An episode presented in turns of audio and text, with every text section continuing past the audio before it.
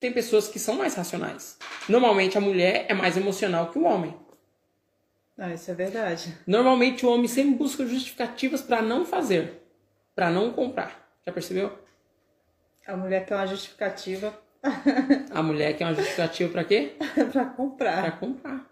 É porque tá na promoção, é porque, né? Sim, mas normalmente quando ela dá uma justificativa é porque o lado emocional dela tá falando muito mais que o racional. Então ela busca uma razão para ela estar comprando.